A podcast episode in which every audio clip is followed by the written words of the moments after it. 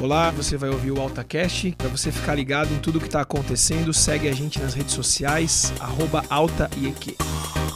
Que isso seja bênção na sua vida em nome de Jesus. Um abraço. Muito boa noite. Com muita alegria aqui estou diante de vocês nessa série que fala da contagem regressiva. E eu estou com muita expectativa para o ano que está chegando. Eu estou com muita expectativa por tudo que Deus pode fazer, por tudo que está desenhado nos céus para acontecer. Mas é preciso uma resposta minha e tua. Por isso, eu quero te convidar a sentar no seu lugar e já abrir a tua palavra, a tua Bíblia, o teu celular, no livro de Eclesiastes. Para os mais atentos na palavra do Senhor, para os mais curiosos da Bíblia, já dá para imaginar qual capítulo a gente vai tratar nessa noite. Um dos textos mais conhecidos, mais famosos de todo o texto bíblico, que é Eclesiastes capítulo 3. Sabe quando teu amigo está sofrendo assim, você não tem o que falar para ele? Você põe a mão no ombro e fala assim: calma, há tempo para todas as coisas. Há tempo para todas as coisas. E hoje a gente vai conversar um pouquinho sobre esse tempo. O que nós temos feito com esse tempo tão precioso? Que cada um de nós tem a mesma porção todos os dias para ser desfrutado, empenhado e trabalhado. Quando o tema chegou para a gente tratar, bom, primeiro vamos falar do texto bíblico e a gente continua. Eclesiastes capítulo 3, do verso 1 ao verso 11. Diz assim: para tudo há uma ocasião, e um tempo para cada propósito debaixo do céu: tempo de nascer e tempo de morrer, tempo de plantar e tempo de arrancar o que se plantou, tempo de matar e tempo de curar, tempo de derrubar e tempo de construir, tempo de chorar e tempo de rir, tempo de prantear e tempo de dançar tempo de espalhar pedras e tempo de ajuntá-las, tempo de abraçar e tempo de se conter, tempo de procurar e tempo de desistir, tempo de guardar e tempo de lançar fora, tempo de rasgar e tempo de costurar, tempo de calar e tempo de falar, tempo de amar e tempo de odiar, tempo de lutar e tempo de viver em paz o que ganha o trabalhador com todo o seu esforço? Tenho visto o fardo que Deus impôs aos homens. Ele fez tudo apropriado a seu tempo. Também pôs no coração do homem o anseio pela eternidade. Mesmo assim, este não consegue compreender inteiramente o que Deus fez. Pai, nessa noite nós convidamos o Senhor para continuar conosco, que o Teu Espírito Santo venha falar aos nossos corações, que a gente venha compreender, Pai, sobre o teu tempo, sobre aquilo que está, meu Pai, diante dos nossos olhos. Há um tempo, Pai, uma contagem regressiva. Há um final de ano, Pai, que estamos vivenciando. E há um tempo excelente para refletirmos sobre o que podemos fazer e o que devemos deixar de fazer. Fica conosco, Pai, a nossa oração para essa palavra em nome do Senhor Jesus. Amém. Queridos, quando veio o tema para a gente tratar, veio a imagem de um relógio. Eu falei, puxa vida, em 2020 Deus me mostrou um relógio também. Eu não sou uma pessoa que gosto muito de usar relógio e nem óculos de sol. Começa a me incomodar no punho, começa a incomodar um pouco no nariz. Já minha esposa adora um relógio. Recentemente me incomodou porque queria um relógio que sincroniza com o celular. E tá difícil, gente, porque eu estou conversando com ela, é um olho em mim, eu estou no celular, porque fica ali o WhatsApp, né, os clientes e, e gente falando e tal. E me senti um pouco desprezado nesse momento por causa de um relógio smart, smart, não sei como é que é o nome, mas eu não tenho esses relógios aí. O meu é o mais normal, é os ponteiros do relógio. E ano passado, Deus falou comigo, Felipe, compra um relógio. Falei, nossa, deve ser eu, né? Querendo consumir, querendo gastar o dinheiro que já não tem. Ah, não, Deus falou assim: não, compra um relógio. Porque até hoje você não tem uma rotina que vai dar conta do tempo que você precisa para o que vai acontecer no ano que vem. E com o relógio era um símbolo para que eu tivesse todo momento olhando e pensando melhor sobre o tempo que eu estava tendo. De alguma maneira, Deus me disse: o que vai acontecer em 2021, se você não se organizar, você não vai dar conta do que eu tenho para você. E você vai estar negligenciando o meu propósito na tua vida. Pois bem, fui lá, procurei um relógio bacana e tal. Daí mudei de opção, fui reduzindo bacana, né? Fui reduzindo bacana e comprei o relógio no intuito de lembrar da palavra do Senhor no meu coração. Foi um símbolo para lembrar. Eu preciso melhorar a gestão do meu tempo. Eu não sei, poucos aqui me conhecem, mas a minha vida inteira eu fui aquela pessoa que dormia duas da manhã, acordava às oito, dormia pouco, sem uma rotina regrada do tempo. O momento mais produtivo do, do dia era a noite, com mais silêncio. Chegou meia-noite, então pensa num cara que estava criativo, texto, ilustração, queria ler, queria resolver problemas, queria estudar. E de manhã não tinha qualidade de vida. Eu lembro no trabalho, das 10 às 11 era o momento mais difícil para mim. Vinha um sono um absurdo assim. E aí, quando eu comprei o relógio, Deus falou assim: a tua vida tem que mudar. Porque o que vai acontecer, nesse ritmo, você vai deixar tudo desmoronar. Falei, pois bem, Senhor. E mudar rotina, mudar hábito é uma das piores coisas que tem. O teu corpo está acostumado, tem uma questão física, uma questão fisiológica para você fazer determinada coisa em determinado tempo. Mas existe uma coisa chamada tempos e estações, que Daniel fala no capítulo 2. Deus muda tempos e Deus muda estações. E nós precisamos estar preparados para esse tempo. E é muito provável que, se você tem uma rotina não muito planejada, se você tem um dia atropelado, provavelmente Deus não é prioridade na sua vida. Provavelmente as pessoas decidem as prioridades da sua vida. Provavelmente você tem feito tudo que pode, mas nem tudo que deve. E é por isso que hoje nós vamos tratar de alguns aspectos que roubam o nosso tempo.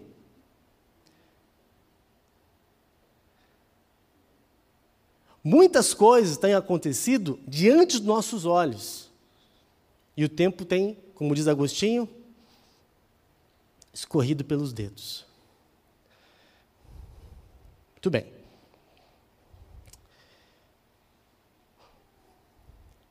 Primeiro tópico para hoje, sobre o que nós temos perdido o nosso tempo, pode parecer um paradoxo, mas são os planos. Tem gente aqui que é craque em definir os planos para o ano que vem. Define uma lista de realizações, uma lista de tarefas, definiu que vai ser assim e acabou. Mas esquece de apresentar aquilo para Deus. Será que seus planos te aproximam ou te afastam do reino de Deus? Será que suas prioridades estão alinhadas com o coração do Pai? Você já pensou se aquele sonho, aquele projeto tão íntimo no teu coração Está escrito no coração de Deus? Ah, mas é um sonho tão bonito. Sabe, na minha vida aconteceu algo muito engraçado. O meu sonho, desde criança, desde criança, quando eu tinha sete anos, eu vi o logotipo de uma empresa e no meu coração eu defini: eu quero trabalhar nesse lugar. E eu trabalhei nesse lugar. E quando eu cheguei lá, o meu sonho se tornou ser diretor de banco. E tudo que eu fazia, tudo que eu aprendia naquela empresa era focado no meu objetivo. Um dia eu vou ser diretor de banco. Eu trabalhava no financeiro, então eu tinha acesso aos salários, aos benefícios. Então eu via lá os bônus milionários todos os anos. Eu falei, puxa vida, que sonho legal. Eu vou ser milionário por meio do trabalho. E tudo bem. Passaram-se alguns anos, fui trabalhar na sede da empresa, no andar do presidente, eu pensei, Deus está me abençoando. Está tudo dando certo. Era da vontade de Deus. Aí, de repente, Deus falou assim: olha a rotina dessas pessoas. Trabalhavam sábado, trabalhavam domingo, trabalhavam 12 horas por dia, 14 horas por dia. Aí Deus falou assim: Você não vai ter tempo para fazer o meu projeto na tua vida. Naquele momento, o que eu fiz como bom cristão? Falei: estou ouvindo coisa, né? Isso aqui não é de Deus, isso aqui não é para mim. Como que pode? Trabalho é tão bom. Gente, é muito fácil justificar a nossa rotina por causa do trabalho. É porque trabalho é, um, é, um, é uma justificativa bonita. Não, eu estava trabalhando, eu estava trazendo recurso para casa, eu estava resolvendo problemas, estava sendo sacerdote da minha casa. Ei, será que é para trabalhar tanto assim? Será que já não virou um lugar comum justificar tudo em função do trabalho? E as outras áreas da vida, como é que estão? de que valeria para mim ter o trabalho em grande lugar e o resto abandonado. Sem tempo para as coisas de Deus, sem tempo para priorizar. Eu não estou dizendo que para algumas pessoas Deus reservou esse lugar. Eu estou dizendo que para o meu projeto, aquilo que Deus sonhou para mim, aquele, aquela trajetória de ser diretor de banco, não era o melhor caminho para mim. E aquele caminho me colocaria em algum lugar muito importante, mais distante do caminho do Senhor. Distante do que Deus pensou para mim.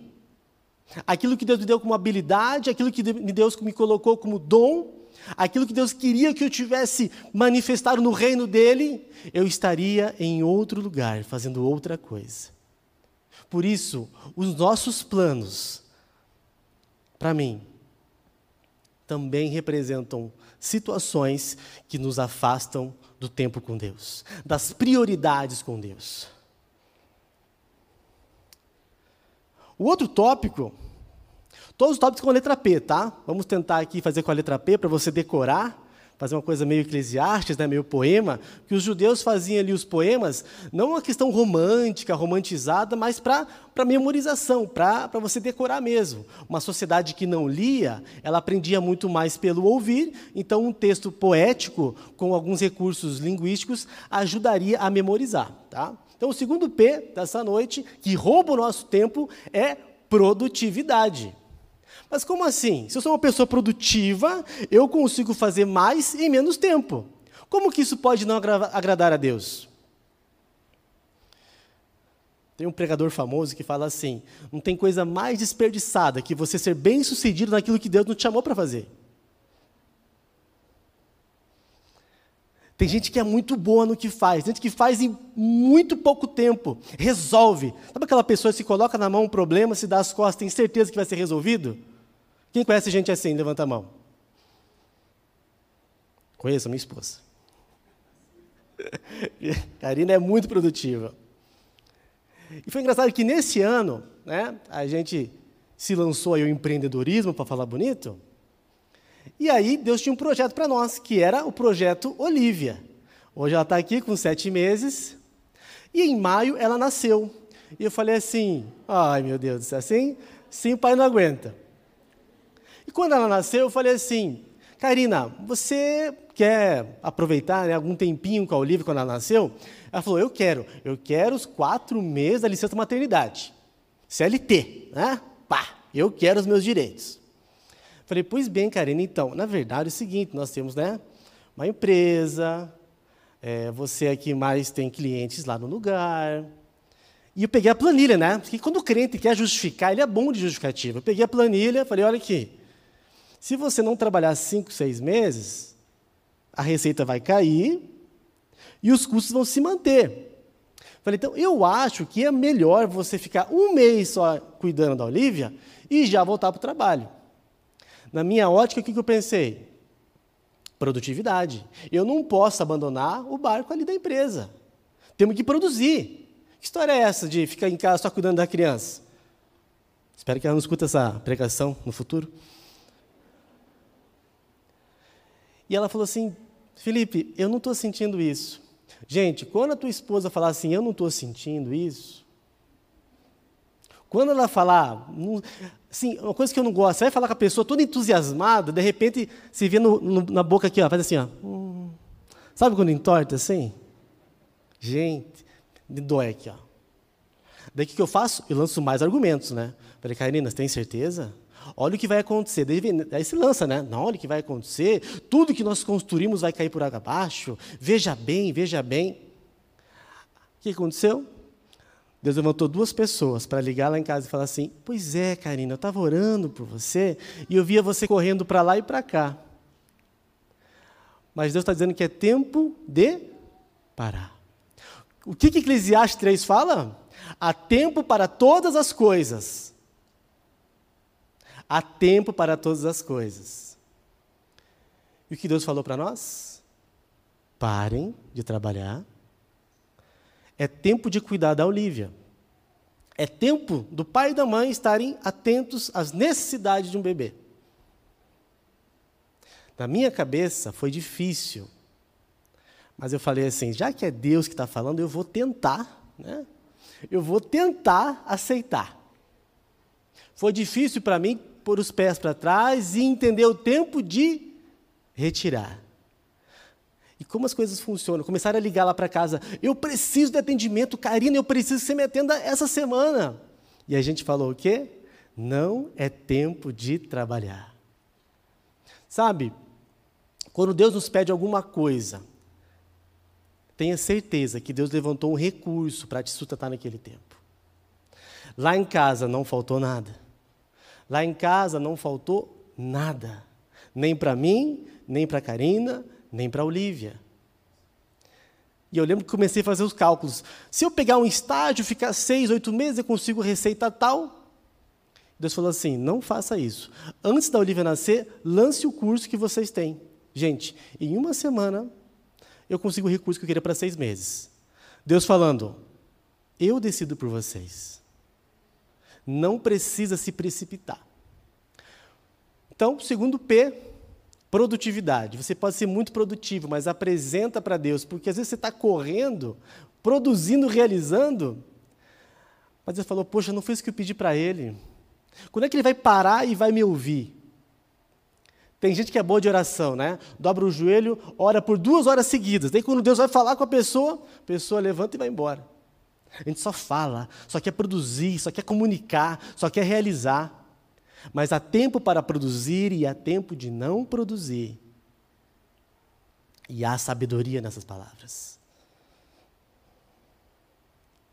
Podemos continuar?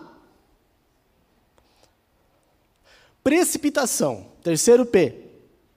A precipitação rouba o nosso tempo com Deus.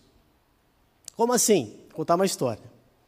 Estava namorando, acho que eu já contei essa história aqui. Estava namorando a Karina e ela queria mostrar um dos atributos dela, né? Que era a rapidez a tomar a decisão. Ela falou assim: Felipe, estou precisando de uma máquina de lavar roupa. Vamos lá no centro comprar uma? Falei, vamos. Era na Marechal Deodoro, encostamos o carro, eu falei assim: eu vou deixar no estacionamento o carro, então, enquanto você vai lá escolher as máquinas, eu vou deixar o carro no estacionamento. Gente, cinco minutos. Quando eu entro na loja, quem que está na filinha lá? Entregando o cartão assim, ó, para o caixa. Ela olhou para mim com uma carinha de satisfação, falou assim: já comprei. Já comprei. Falei, meu Deus, comprou o quê? A máquina? Falei, Karina, não é assim que compra uma máquina. Não, já comprei. Chegou em casa, o que, que ela descobriu? Que a máquina não centrifugava. E ela precisava de uma máquina que fizesse todo o trabalho. Então, a precipitação de cinco minutos fez ela perder horas e horas lavando roupa porque estava com o recurso errado. E na sua vida, quando que você deu um passo em falso, falar, agora eu resolvo, deixa comigo, cinco minutinhos aqui, dou, passo um telefonema, alguém já faz para mim. E aí aquela decisão que você tomou, rouba horas da sua vida para corrigir o teu rumo. Às vezes é melhor não fazer nada do que tomar uma decisão errada e ter que corrigir. Vocês concordam comigo? E às vezes aquele tempo que você está lá corrigindo, fazendo de novo e de novo o retrabalho, podia estar focando nas coisas do reino de Deus.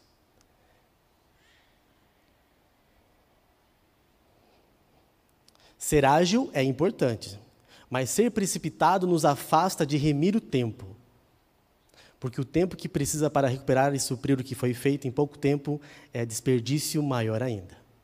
E a Bíblia é muito enfática ao dizer: é preciso remir o nosso tempo. Aquilo que Deus entregou para as suas mãos tem que ser usado com sabedoria. Aquilo que Deus entregou para as suas mãos tem que ser usado com entendimento. E se até aqui você não tem conseguido discernimento para essas coisas, para tudo que você está fazendo e fala: Deus me ajuda. A gente age na impulsividade muitas vezes, na tentativa de, de mostrar para as pessoas que nós somos capazes. Nós não precisamos disso. Nós precisamos ouvir o que Deus tem para fazer. E às vezes nós somos ágeis e nós somos precipitados em coisas que Deus nos pediu, mas no tempo errado. Ah, Deus me mostrou que quando era criança que eu ia ser um pregador. Pronto, já estou pregando. Deus me mostrou que eu ia cantar na igreja. Pronto, já peguei o microfone e já estou cantando. Tem um tempo de preparação, tem um tempo que precisa ser respeitado. Entendo o movimento da vida. Entendo que Deus tem falado. É para agir, não é para agir. Eu acho lindo as passagens que Davi fala que ele escutou os passos de Deus na grama antes de começar a batalha. Você tem ouvido Deus se movimentar primeiro ou tem ido na frente de Deus? Deus, deixa que eu te mostre o caminho. Eu já fiz, eu sei como funciona. Deixa eu te ensinar como resolver. Nós não precisamos dessa precipitação. Nós precisamos de um tempo com Deus para ouvir o seu aval. Vai, espera ou não vai. Cheguei na igreja em 2011, 2012, comecei a olhar a igreja e falei: nossa, tem erro aqui, tem erro ali, vou fazer um projeto. Fiquei um ano escrevendo um projeto para a igreja. Falei: eu sei como fazer, eu sei como resolver. Gente, o projeto escrito, bonitinho, estruturado, quando eu fui entregar para o pastor, Deus falou assim: não é o tempo. Põe na gaveta. Está na gaveta até hoje, gente. Dez anos já o projeto escrito. Porque eu achei que eu ia resolver. Deus falou assim: tem que aprender muito. Vai conviver, vai entender o movimento, vai entender o que é ser igreja, vai conhecer as pessoas, vai sofrer. Tem vezes que Deus coloca você num lugar para sofrer, para você entender a vida. E às vezes a gente escuta um pregador falar no, na internet e acha que já resolveu toda a teologia, resolveu todo o problema da igreja. Há tempo para todas as coisas. Amém? A pressa é muitas vezes uma cilada do diabo para nos fazer agir rápido demais e pegar-nos num movimento de imprecaução, sem oração. Eu e a Karina estamos combinados lá em casa. Qual que é o nosso combinado? Sentiu de abençoar alguém? Não fala na hora. Vem para casa e vamos dormir primeiro. A gente dorme, porque na hora, ai, fulano está precisando de ajuda. Na hora já tem aquela vontade, né? Cristão tem que ajudar, tem que resolver. Na hora vem a vontade de ajudar, aí você se compromete. Mais um P para essa noite, promessas. Não, eu prometi que ia ajudar, agora eu vou ter que dar conta. Sabe aquela vez que você prometeu dar uma oferta na empolgação? Aí chegou em casa e falou assim: Não perguntei para Deus se era para fazer. E aí você tem que trabalhar, trabalhar para aquele recurso. Quando é de Deus, vai ter paz. Quando é de Deus, vai ter confirmação. Agora, às vezes, na pressa, na impulsão, às vezes, de falar, não, estou fazendo, estou em movimento, você faz promessas. E quanto tempo você já perdeu por causa de promessas infundadas? Quantas vezes teve que sair da tua casa, do teu descanso, para trabalhar para outras pessoas, porque você deu com a língua nos dentes e já foi falando que podia ajudar, que podia resolver? Quanto tempo você já perdeu nessa vida? Temos que cuidar com o tempo que Deus tem que colocar em nossas mãos. Provérbios 29, 20. Tens visto um homem precipitado nas suas palavras? Maior esperança há para o tolo do que para ele. Provérbios 18, verso 13. Responder antes de ouvir é estultícia e vergonha. Então, se você tem o costume de nem ouvir a pergunta, já vai respondendo, já vai fazendo, a Bíblia tem um termo para você. Eclesiastes 5, verso 2. Não te precipites com a tua boca, nem o teu coração se apresse a pronunciar palavra alguma diante de Deus. Deus está nos céus e tu estás na terra, pelo que sejam poucas as tuas palavras. Às vezes o medo nos faz agir de forma precipitada. Entregue também os medos. Entregue diante de Deus, fala, Deus, eu tô, eu tô com receio, eu começo a me proteger, eu começo a agir para buscar um tipo de proteção. Tempo, ansiedade, cansaço, enfado vai se acumulando porque nós não temos sabedoria com o nosso tempo.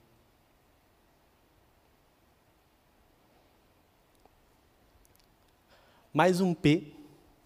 Prioridades. Se eu te perguntar hoje qual é a sua prioridade, o que vem no seu coração? Ah, minha prioridade é minha família. Poxa, que legal. Quanto tempo você dedica para a sua família? O que você tem feito pela tua família? Quanto tempo da semana é para a tua família? O teu sábado, o teu domingo, está sendo com a família? A ah, minha prioridade é a casa do Senhor. O que você tem feito pela casa do Senhor? Ah, minha prioridade é, é Jesus. Poxa, que legal, bacana. O que você tem feito com Jesus? Me conta. Você está orando mais? Você está jejuando mais, então? Você está buscando mais a palavra? Você está escrevendo um livro? Você está ajudando mais pessoas? O que você está fazendo? Não, é que é importante, né? É muito fácil de declarar nossa prioridade, mas temos que confrontar com o que nós temos feito. Tiago fala que a fé sem obras é morta. A prioridade só pronunciada também. Ao analisar a tua vida, os teus dias, aí sim nós vamos determinar quais verdadeiramente são as suas prioridades. Mateus 22, 4 a 6 diz o seguinte: De novo enviou outros servos e disse: Digam aos que foram convidados que preparei meu banquete. Meus bois e meus novilhos gordos foram abatidos, e tudo está preparado. Venho para o banquete de casamento. Mas eles não lhes deram atenção e saíram um para o seu campo, outro para os seus negócios. Onde está o nosso coração? Há um convite de Jesus para o seu reino, presente e vindouro. Mas o que estamos fazendo com o nosso tempo? Ah, eu tenho os meus negócios, ah, eu tenho outras prioridades. Deus entende, Deus sabe. Querido, tem momento que tem urgência, que tem o socorro, que tem uma necessidade emergente ali e a gente precisa atuar. Mas a constância, nesse ano, onde foi o teu tempo? O tempo do teu descanso, será que não foi exagerado? Será que você não dormiu demais, em outras palavras? Quem é que gosta de dormir? Eu adoro dormir. Mas dormir demais também é problema. Quem gosta de trabalhar? Trabalhar demais também é problema. Há um tempo para todas as coisas. Mais um P. São os passatempos. Gente, como eu gosto de perder tempo. Meu Deus. Notícias, então. Onde eu trabalhava, era tudo bloquear a internet, só podia ler notícias. Então, eu entrava no trabalho e o que eu ia fazer? Eu ia ler notícias. Em seis meses eu fiquei viciado. Eu acessava todos os portais de notícias que eram disponibilizados no trabalho, lia tudo, estava super, super atualizado. Mas aquelas informações não me levaram a nada. E demorou para eu perder esse vício de ficar ali lendo notícia após notícia. Notícia após notícia. Preenchia a mente, mas não fazia diferença nenhuma. É claro, é óbvio, nós precisamos estar atualizados com o que acontece no mundo. Eu estou falando de uma distorção. Aquilo que era importante virou passatempo. Quando eu era criança, tinha um quarto que era para mim e para o meu irmão. Aí minha mãe falou assim: Felipe, eu estou sentindo de Deus que é para você ficar só no teu quarto. Vai ter um quarto só para você. Mas esse quarto só para você não é para você desperdiçar. É que Deus quer que você tenha mais intimidade com Ele. Então, no teu quarto sozinho, você vai poder ensaiar teu teclado, vai poder ler mais a palavra, vai poder ler mais os livros cristãos. O objetivo de Deus com o teu quarto sozinho é para você ter mais intimidade com Ele. Falei, que legal. Passou uma semana, migrei para o meu quarto. O que, que você acha que eu fiz? Só passatempo. Em vez de aproveitar aquele espaço aquele secreto que Deus tinha reservado para nós, eu desperdicei a oportunidade. Com passatempos, com joguinhos, com livros que não precisava ter lido. E aquilo que era para ser feito, a prioridade de Deus com aquele quarto, eu deixei em segundo plano.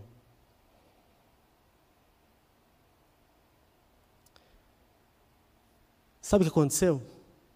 Aquele tempo que era estar lá quando criança, para estar aprendendo, lendo, foi desperdiçado. E aí Deus falou: Felipe, você não aproveitou esse tempo. Então eu preciso corrigir a tua trajetória. Foi aí que Deus me tirou do trabalho e falou: Sabe aquele tempo que você não aproveitou quando criança? Eu preciso que agora você vá e estude. Eu não sei quantas pregações eu fui lá escrever, meditar. A Karina via, né?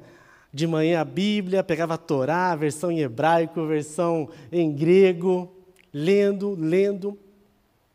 Foi um tempo gostoso de aprendizado, mas boa parte desse tempo era para ter sido feito quando era criança. Eu tive que correr agora para suprir aquilo que eu perdi de tempo. Será que você também não tem que correr em algumas partes, não tem que remir aquilo que você deixou de fazer, coisas que Deus pediu para você fazer quando você era criança e você não fez, coisas que Deus pediu para você fazer em 2021 e você não fez. Nós estamos em contagem regressiva. Nós precisamos estar atentos ao que Deus nos pede. Deus não pede à toa. Deus não pede sem propósito. Mas o nosso coração quer decidir por si mesmo, o nosso coração quer decidir. Ah, se eu tivesse aproveitado o tempo quando era criança. Quanta coisa eu podia ter vivenciado agora, mas que eu tive que parar a vida para recuperar o tempo perdido. Para destravar o projeto de Deus na minha vida. Um outro P que atrapalha as nossas vidas são pessoas. Mas como assim, Felipe? O evangelho é baseado para as pessoas, eu tenho que amar o próximo. Sim, nós temos que amar o próximo. Eu tenho que servir o meu próximo. Sim, nós temos que servir o nosso próximo. Mas tem pessoas que querem se aproveitar da gente. Será que você não teve aquela pessoa assim que só suga a tua energia? Você fala assim, eu posso te ajudar segunda-feira. Beleza, então segunda a sexta eu deixo lá. Pode ser? Sabe aquelas pessoas que você oferece a mão, de repente, quando você percebe, está o corpo inteiro na casa da pessoa, sugando o teu tempo, os teus recursos, a tua paz? Se não tivermos discernimento, nós também vamos perder tempo com pessoas. Infelizmente, tem gente que te quer ajudar, mas não quer se ajudar. Quantas vezes você já saiu no meio da, da madrugada para atender alguém? Mas aquela pessoa não devia ter te ligado. Quantas vezes era para outro ter agido, mas sobrou para você fazer e você não soube dizer não? Pensa comigo aí. Quantas horas da sua vida você perdeu porque não soube dizer não? Felipe, você pode fazer isso hoje?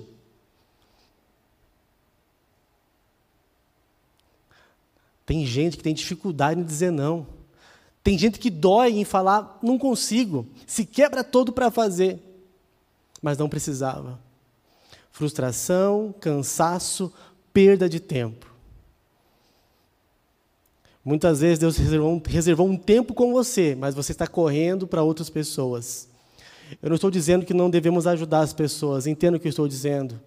Eu estou falando de pessoas que sugam o nosso tempo e não deveriam estar lá. Pessoas que hoje estão no teu círculo de amizades e te levam para lugares que não deve ser o teu investimento de tempo. Pessoas que ficam no teu pé falando coisas que enaltecem o teu ego, mas que te impedem de crescer. Sabe quando você está insatisfeito com a vida? Você encontra um cara insatisfeito também? Aí se conecta? Aí fica os dois a tarde inteira falando mal da vida? Não acontece na nossa igreja, isso acontece em outras igrejas, né? Se viu fulano? Nossa, se fosse eu, não faria tal coisa. É por isso que eu não estou na igreja. Aí começa, um alimentando o outro, a tarde inteira, falando mal, falando mal, falando mal. O tempo que era para estar sendo bem utilizado está sendo desperdiçado. O tempo que era para estar sendo bem utilizado é jogado fora. Quantas noites você já perdeu em rodinhas de conversas que além de não te ajudar, te derrubaram ainda mais. Quantas coisas você ficou sabendo e você não entendia a história inteira e pronto, já definiu, não quero tal coisa, não quero fulano, não quero ciclano. Tempo perdido com conversas desnecessárias.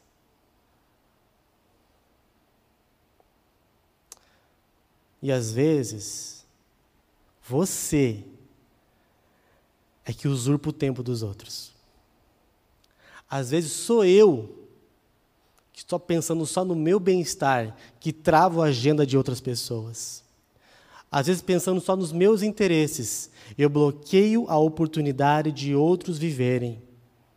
Não, eu quero nesse horário porque para mim é bom e acabou. O outro que se vire. O outro que se vire para fazer. Quantas vezes somos egoístas e esquecemos que o outro também tem seus afazeres, seu tempo, sua vida? Será que nós não temos aí travado a agenda de pessoas da nossa família, do nosso trabalho, do nosso GP? Te pergunto, tem sabedoria nas tuas ações? Aquilo que você pede para o outro realmente precisa? Será que não era para você fazer? Agora, esse P é óbvio que tira a nossa atenção do tempo e faz com que nós nos afastemos de Deus, que é o pecado. O pecado, obviamente, é uma ação, uma omissão, uma palavra nossa, que vai contra os princípios de Deus. E é óbvio que isso vai nos afastar do seu projeto, da sua vontade. Tiago 1,15. Então a cobiça, tendo engravidado, dá à luz o pecado, e o pecado, após ter se consumado, gera a morte. O teu pecado tem consumido o teu tempo, tem matado o seu tempo. Provavelmente você não chega na segunda-feira e planeja, sexta-feira à noite vou cometer esse, esse e esse pecado. Não está na tua agenda, mas está lá no coração escondido, esperando a primeira oportunidade para você realizar o pecado. Quais os pecados têm drenado o tempo que era para estar com Deus? Quais os pecados têm impedido você de estar com Deus? E pior, muitas vezes o teu pecado te tira até a vontade, a disposição de dobrar o joelho e falar: Deus me perdoe. Que você não se sente digno para nada, nem para pedir perdão para Deus. E mais uma vez, Satanás vai drenando o teu tempo e tirando você do curso do propósito de Deus para a tua vida. Cuidado com o pecado. Não só porque ele leva à morte, mas porque ele te tira de um propósito de vida. Ele te tira de um projeto de Deus para a sua vida. Ele arranca a oportunidade de você colocar os dois pés na santidade e falar: Deus, eu estou contigo e eu vou fazer a tua vontade, eu vou cumprir o teu propósito, ainda que me doa, ainda que seja difícil. Mais vale o nosso tempo investido em santidade ainda que pareça que é um tempo perdido. Ainda que você fique em casa sem fazer nada, investindo o teu tempo com Deus. Investindo a tua mente, se alimentando das coisas santas, daquilo que te aproxima de Deus. O pecado faz separação entre você e o nosso Deus. Por isso, mude a tua atitude com o pecado, para que você tenha mais tempo para os projetos de Deus. Tem pessoas lá fora que estão só esperando você mudar a tua agenda, a tua mentalidade com o tempo para serem alcançadas. Mas você prefere a facilidade, entre aspas, do pecado. Jesus respondeu: Digo-lhes a verdade, todo aquele que vive pecando é escravo do pecado. Às vezes a gente acha que está sendo livre, né? Eu faço o que eu quero, faço as minhas escolhas, o tempo é meu, a vida é minha. Mas Jesus nos diz essa noite: quem vive pecando é escravo do pecado. Que liberdade é esta de tempo? Onde quanto mais você realiza o pecado, mais você se torna escravo, mais falta de liberdade você tem. O braço do Senhor não está tão curto que não possa salvar, e o seu ouvido tão surdo que não possa ouvir. Mas as suas maldades separaram você do seu Deus. Os seus pecados esconderam de vocês o rosto dele, e por isso ele não os ouvirá. Tempo perdido. Tempo longe de Deus é tempo perdido.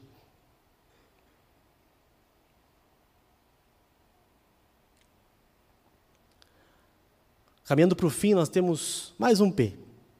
Esse aqui, acho que ninguém aqui tem essa inclinação para perder tempo, que é a preguiça. Portanto, vede prudentemente como andais, não como nécios, e sim como sábios, remindo o tempo, porque os dias são maus. Por essa razão não vos torneis insensatos, mas procurai compreender qual a vontade do Senhor. Se você está com Cristo e você não faz a menor ideia do que está fazendo, nós precisamos de reorientação. O que você faz pelas manhãs? O que você faz com o teu tempo quando não tem compromisso nenhum? O que você faz quando tem oportunidade de mudar de vida, de um novo projeto, de um novo curso, de um novo trabalho? Quão preguiçoso você tem sido com as coisas de Deus? Dá a impressão que, ah, as coisas de Deus eu deixo para depois, não tem problema. Deus me ama, Deus me entende. É muito mais fácil nós corrermos para agradar as pessoas do que agradar a Deus. Se alguém nos liga de madrugada, a gente corre para fazer. Mas se Deus nos pede uma oração às três da manhã, dá preguiça. Ah, é cansativo, tem frio. Ah, eu não gosto. Aí comigo é diferente. Deus não ia fazer isso comigo, não. Deus sabe que eu preciso dormir 12 horas por dia. Será?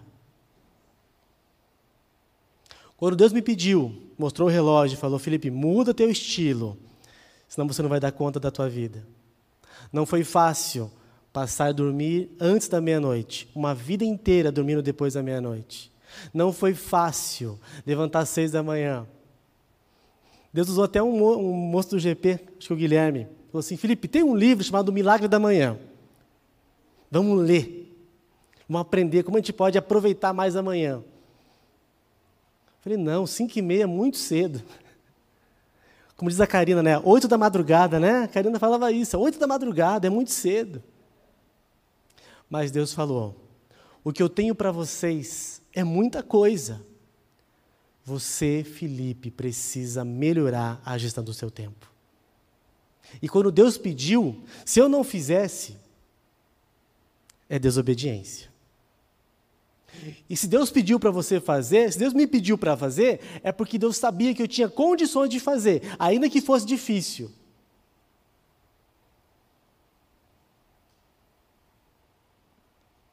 Por que, que você não muda o seu tempo?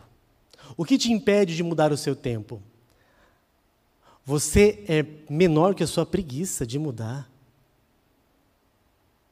Deus pode estar na sua frente com o ministério pronto, com o trabalho pronto, com o projeto pronto. Mas Ele fala: puxa vida, você não tem tempo mais. Você não prioriza as minhas coisas. Provérbios 6. Observe a formiga, preguiçoso, reflita nos caminhos dela e seja sábio. Ela não tem nem chefe, nem supervisor, nem governante. E ainda assim armazena suas provisões no verão e na época da colheita ajunta o seu alimento. Você tem aproveitado o tempo de fartura para armazenar recursos?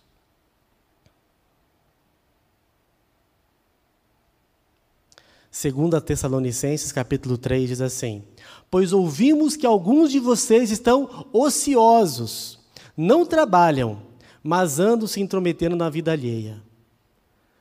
Nunca vi alguém assim. Só aconteceu lá na igreja primitiva. As tais pessoas ordenamos e exortamos no Senhor Jesus que trabalhem tranquilamente e comam o seu próprio pão. Não temos tempo para trabalhar, mas para falar da vida alheia sobra tempo que é uma beleza. Para criticar quem está fazendo, então, é tanto adjetivo que vem que é uma criatividade no ócio absurda. Vamos mudar o que fazemos com o nosso tempo. Vamos mudar o que fazemos para o reino do Senhor. O último P, eu acho que é um dos mais difíceis da gente conseguir transformar a nossa mentalidade. Da importância que é vivenciarmos uma consciência com o nosso tempo, que são as perdas. Muitas vezes você passou por uma estação de perda muito difícil. E essa perda tirou a vontade de fazer as coisas. Aí você pensa: se Fulano estivesse aqui hoje, seria diferente. Às vezes você perdeu o emprego e você fica vivendo a mentalidade daquele tempo. Eu já contei aqui para os ministradores, em 2013 foi quando eu saí do banco e Deus falou: Você não vai ser diretor de banco, eu tenho outros projetos para você. E foi só em 2020, na madrugada, Deus me deu uma visão que eu saía da empresa que eu trabalhava em 2013. Eu acordei e falei, Deus, o que significa essa visão? Deus falou assim: Você saiu do banco em 2013, mas o banco só saiu de você nessa madrugada. Eu fiquei anos da minha vida preso a um sonho que Deus não tinha mais para mim. A minha mente ficou presa naquele sonho. E eu não percebi que novos tempos, novas estações estavam sendo preparadas para Deus, por Deus para mim. E o que eu fazia era baseado naquele sonho. O que eu implementava na empresa era baseado naquele sonho antigo. O que eu fazia com a minha vida, a maneira de me comportar, de me vestir, era baseado numa estação, num tempo que não passou. E eu pergunto para você: qual estação da sua vida você ainda não entendeu que passou? Pessoas que já deviam estar na maturidade vivendo como pessoas na adolescência. Pessoas que estão na adolescência vivendo como crianças. Seja na vida, seja espiritualmente. Já devia estar se alimentando com comida sólida, como diz Paulo, mas estão lá com leitinho. Daniel capítulo 2. Muda-se o tempo, mudam as estações. Deus muda o tempo na tua vida, mas você precisa acessar esse tempo. Preste atenção nos sinais. Quando a gente vê as nuvens se aproximando, a gente sabe dizer se vai chover ou não vai. Mas na tua vida as coisas estão se transformando e você continua vivenciando a vida como há 10 anos atrás. Aquele emprego já passou. Aquele ministério já passou. Aquela igreja já passou. Há um novo tempo para você. Há uma nova estação. Contagem regressiva. Eu não sei você, mas eu quero entrar com tudo nesse novo tempo, nessa nova estação que Deus tem para mim. Eu não quero mais perder tempo. Quanto tempo eu perdi pensando no emprego que eu tive lá em 2013? Quanto dinheiro eu perdi achando que, que eu tinha recursos infinitos? Quanto tempo eu perdi na minha infância que eu podia ter lido a palavra do Senhor, ter tido encontros com o Senhor. Quanto tempo eu perdi priorizando o que não era o reino do Senhor. Mas nessa noite, há um caminho para remirmos o tempo. O tempo não volta, mas o arrependimento nos reconecta com esse projeto do Senhor. Eu quero te convidar a ficar de pé. Todos vocês. Dificilmente alguém que seria perfeito na gestão do seu tempo, perfeito na gestão do seu projeto que Deus tem para você. Dificilmente aqui alguém tem acertado em todas as coisas, e o arrependimento é a principal ferramenta para nos reconectarmos com um novo tempo.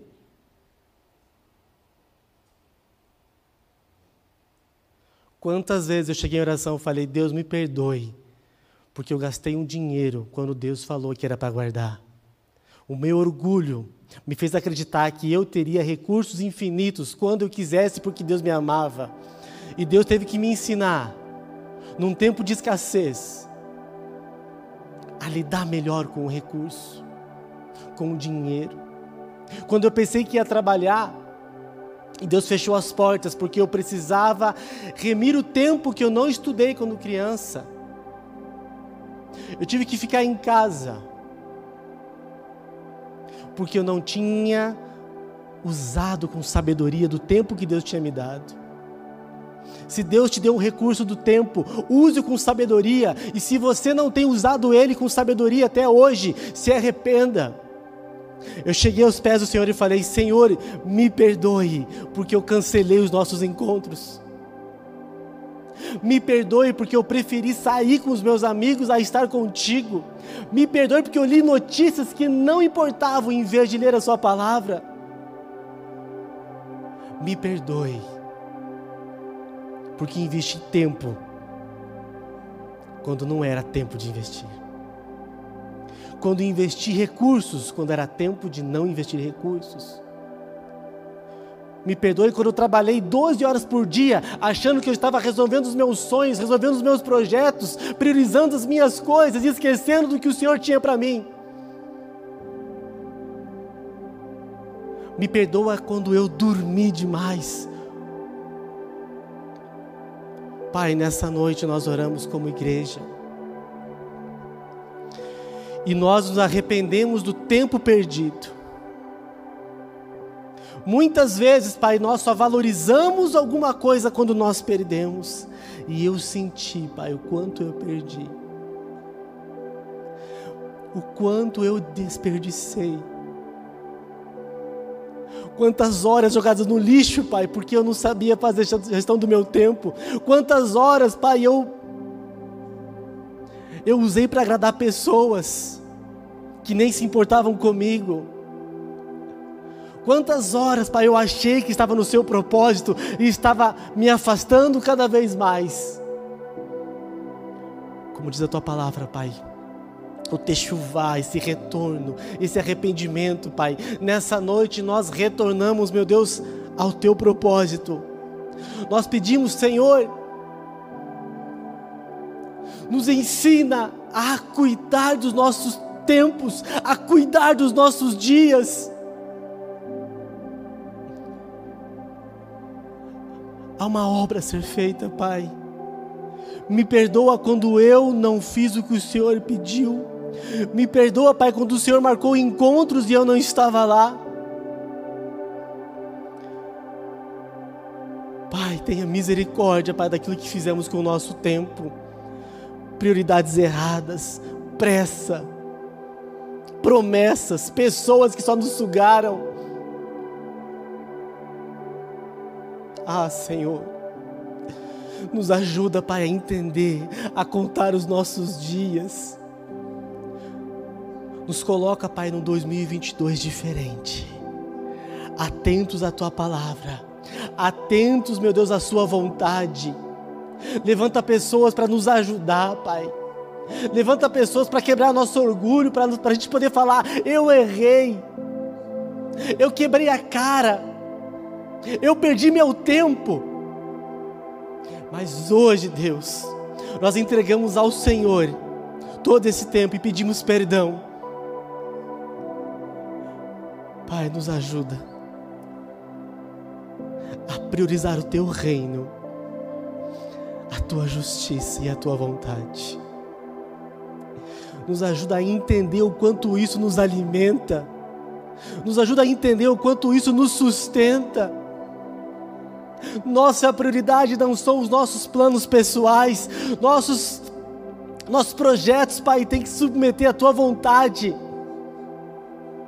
E eu te peço, Pai, toca no coração de cada um nessa noite, que o Espírito Santo aponte aonde precisa ser abandonado, aquilo que tem drenado o tempo dos meus amigos, aquilo que tem drenado o nosso tempo, Pai afastado da tua vontade, meu Deus, do tempo de oração, do tempo de jejum, do tempo de reflexão bíblica, do tempo, meu Pai, de estar na sua casa.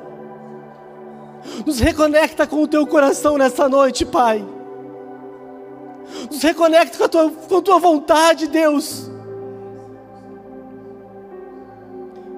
E tem misericórdia, Pai, do tempo que passou.